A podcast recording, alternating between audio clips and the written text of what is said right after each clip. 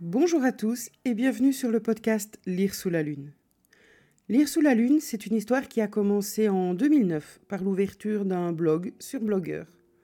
J'ai commencé l'aventure des blogs littéraires un peu par hasard. Je venais de déménager dans une région où je ne connaissais rien ni personne à part mon conjoint.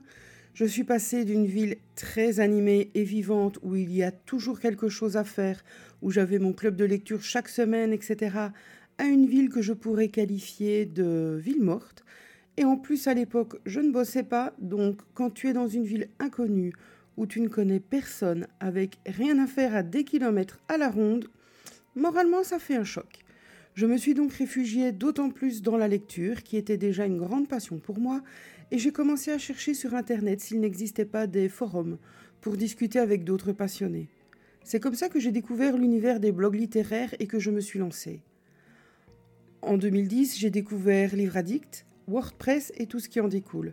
Et j'ai donc migré mon blog de blogueur sur WordPress où je suis toujours actuellement. J'ai fait un petit passage, ou plutôt quelques allers-retours, sur YouTube, mais je n'arrive pas à y trouver mon compte.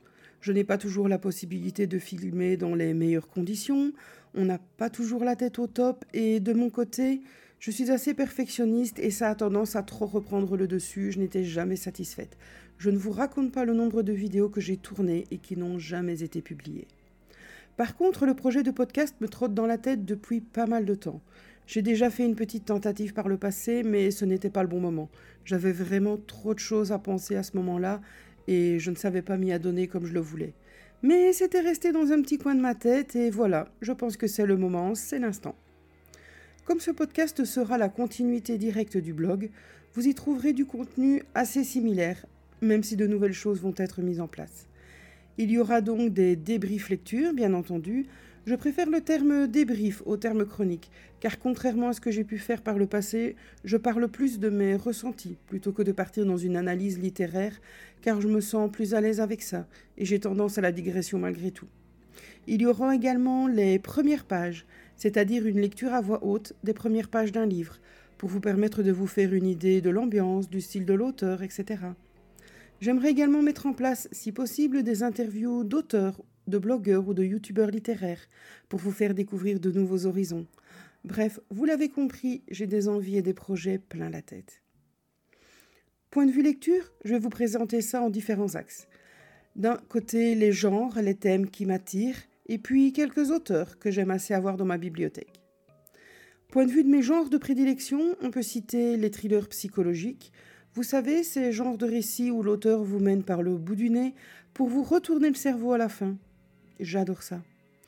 J'aime également tout ce qui est fantastique, principalement dans la branche, si je puis dire, de l'horreur et du paranormal. J'aime aussi beaucoup tout ce qui concerne le true crime, donc c'est-à-dire les histoires vraies criminelles, ainsi que les témoignages qui, je trouve, ont toujours quelque chose d'enrichissant à nous apprendre. Point de vue de mes thèmes de prédilection, ils sont sensiblement les mêmes que je sois dans un livre de fiction ou une histoire vraie. On y retrouvera d'une part tout ce qui est lié à la perte de la mémoire, à l'amnésie, que ce soit suite à un accident, un choc psychologique ou une maladie, telle qu'Alzheimer. C'est un thème qui me tient énormément à cœur pour des raisons personnelles. Il y a également, pour rester sensiblement dans le même domaine, tout ce qui concerne le handicap, la maladie, les troubles mentaux tels que la schizophrénie, les troubles dissociatifs de l'identité, les troubles du comportement alimentaire ou encore les troubles obsessionnels. Je pense que mon envie au travers de ces récits est d'essayer d'en savoir un petit peu plus sur le fonctionnement du cerveau humain, peut-être comprendre des mécanismes ou du moins essayer. C'est quelque chose qui me passionne. Il y a également tout ce qui tourne autour du sujet du harcèlement scolaire ou de la violence conjugale, que ce soit là aussi de la fiction ou du réel.